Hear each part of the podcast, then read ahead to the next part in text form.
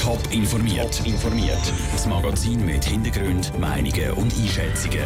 Jetzt auf Radio Top.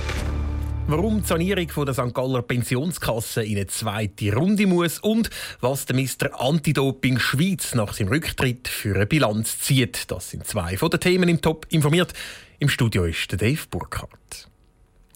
Der Kanton St. Gallen muss seine Pensionskasse sanieren. Wie er das aber macht, ist weiterhin offen. Der Kantonsrat hat heute die Entscheidung über eine 200 Millionen Finanzspritze für die Pensionskasse quasi verschoben. Mit dieser Finanzspritze soll verhindert werden, dass Staatsangestellte und Lehrpersonen im Kanton St. Gallen die Last vom Finanzausgleich der Pensionskasse tragen müssen. Der Kantonsrat hat die einmalige Finanzeinlage heute zwar angenommen, fordert von der Finanzkommission aber noch detailliertere Informationen zu dieser Einlage. Der Beitrag von Michel Porsche zu den Forderungen vom St. Galler Kantonsrat. Der Ball rollt wieder zurück an Anfang. Im St. Galler Pensionskassenstreit liegt die Vorlage nach langen Diskussionen jetzt wieder bei der Finanzkommission. Der Kantonsrat, der den Ball zurückgeschossen hat, fordert von der Finanzkommission mehr Transparenz und einen detaillierten Bericht für die Einlage der Pensionskasse. Im Raum sind zwei verschiedene Vorschläge gestanden. Die FDP hat ihren Vorschlag zwar nicht durchgebracht, trotzdem ist der FDP-Kantonsrat Beat Tinno mit der Entscheidung zufrieden. Wir haben mit unserem Rückweisungsantrag lediglich präzisere Aufträge stellen, die in einem Zusatzbericht müssen, äh, ausgewiesen werden Und der weitere Unterschied ist, dass unser Rückweisungsantrag an die Regierung gegangen wird und jetzt muss sich aber die Finanzkommission mit dem Geschäft auseinandersetzen. Der Vorschlag der restlichen Parteien, SVP, CVP, GLP, SP und Grüne, ist klar durchgekommen. Der SP-Kantonsrat Peter Hartmann ist nach dem Entscheid erleichtert. Ich glaube, das ist das beste Ergebnis, das wir jetzt können herausholen konnten. Und zwar, wir können feststellen im Kantonsrat, dass erheblicher Informationsbedarf noch da ist. Und ich bin sehr froh, dass man eintreten ist auf die Vorlage und dass man jetzt das kann aufarbeiten kann, schnell, konsequent und vollständig. Und dann kann der Kantonsrat entscheiden. Jetzt ist die Aufgabe der Finanzkommission, genauere Informationen zu der Pensionskasse-Einlage aufs Papier zu bringen. Der Beitrag von Michel Porsche direkt aus St. Gallen. Die überarbeitete Vorlage zur Sanierung der Pensionskasse kommt dann in der Junisession nochmal im Kantonsrat. Kampfflugzeuge der Schweizer Armee könnten wieder erdkampftauglich gemacht werden. Das heißt, sie werden so aufgerüstet, dass sie Bodenziele könnten zerstören. Die Sicherheitspolitische Kommission vom Nationalrat hat diesen Plan heute mit 13 zu 6 Stimmen zugestimmt. Notwendig, sagen die Befürworter, unsinnig, meinen die Gegner. Der Noah Schäfer hat sich bei beiden Seiten umgelost. 20 Millionen Franken wird die Aufrüstung der FA-18 kosten, um sie wieder erdkampftauglich zu machen. Die Mehrheit der Kommission sagt, es sei notwendig aufzurüsten, nur schon wegen der sicherheitspolitischen Veränderungen in den letzten Jahren. Die Minderheit sagt, das sei nicht nötig. Für die Schweiz als dicht bewohntes und kleines Land bringt das keinen Vorteil.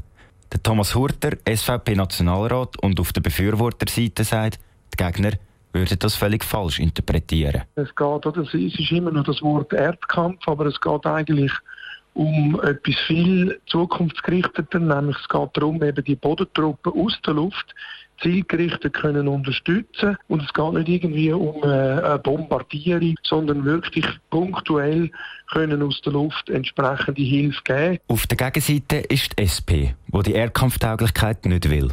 Mit den Flugzeugen sage ich es ähnlich wie mit der Artillerie. Es werden mehr zivile Sachen zerstört als Bevölkerung geschützt, kritisiert Priska Seiler-Graf, Nationalrätin von der SP. Die Gefahr die, ist sicher groß. Zudem wissen wir wirklich nicht, welcher Gegner dann physisch soll in der Schweiz da sein, wo das würde rechtfertigen in den nächsten, äh, sagen wir mal, 20 Jahren. Der Thomas Hurter kann über das Argument nur den Kopf schütteln. Um das geht es überhaupt nicht sondern es geht, wie gesagt, um punktuelle Unterstützung und aus der Luft mit dem Element kann man sehr, sehr präzise schaffen und äh, von daher kann man die Systeme so definitiv nicht mehr vergleichen. Bis es soweit wäre und F-18 aufgerüstet wären, würde es noch fünf bis zehn Jahre gehen. Die Gegner finden das gänge viel zu lang. Dazu komme noch, dass die Schweiz sowieso neue Kampfjets kaufen wird.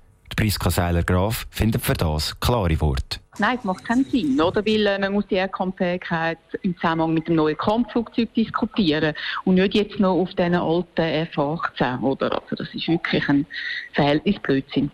Die Priska Seiler-Graf glaubt dazu nicht, dass der Gesamtnationalrat die Aufrüstung durchwinkt. Abstimmen tut der Nationalrat dann in der Sommersession. Der Beitrag von Noah Schäfer. Neben der Aufrüstung der F-18 hat die Sicherheitspolitische Kommission heute auch noch den Schweizer Einsatz im Kosovo diskutiert. Der soll jetzt bis 2020 verlängert werden.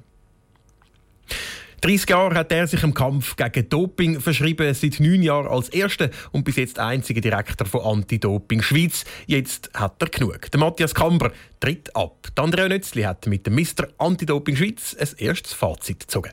Sie haben sich ja schon immer gegen die Einnahme von unerlaubten und leistungsfördernden Substanzen eingesetzt. Was ist Ihnen jetzt besonders geblieben in all diesen Jahren? Ich bin ganz gut in in diesen 30 Jahren, dass ich immer im Zentrum war von der Entwicklung, immer können mitgestalten Also, seit das vorher im Bundesamt für Sport mit der Dopingprävention, mit der Forschung, die man Zeichen gesetzt hat und jetzt als Direktor Anti-Doping Schweiz, die Gesamtentwicklung ist das was sehr befriedigend ist. Es ist immer weitergegangen, mit immer etwas Neues machen können.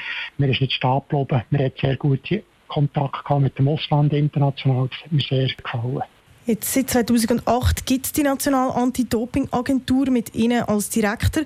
Wie sieht die Dopingsituation in der Schweiz im Moment aus? Gibt es da ein paar schwarze Schafe? Also wir in der Schweiz sind mit der Gründung von Anti-Doping Schweiz 2018 sehr gut aufgestellt. Wir haben auch eine gute Kontrollplanung, gute Kontrolleure. Also der Druck auf einen doppelnden Athlet, wenn jemand doppen ist sehr hoch in der Schweiz. Also ich schätze, dass der Schweizer Sport grundsätzlich sauber ist. Klar gibt es einzelne Fälle, Athleten, Athleten, die, doppen. Aber wir haben sicher nicht eine flächendeckende Dopingstruktur oder Dopingkultur, wie wir in anderen Ländern haben.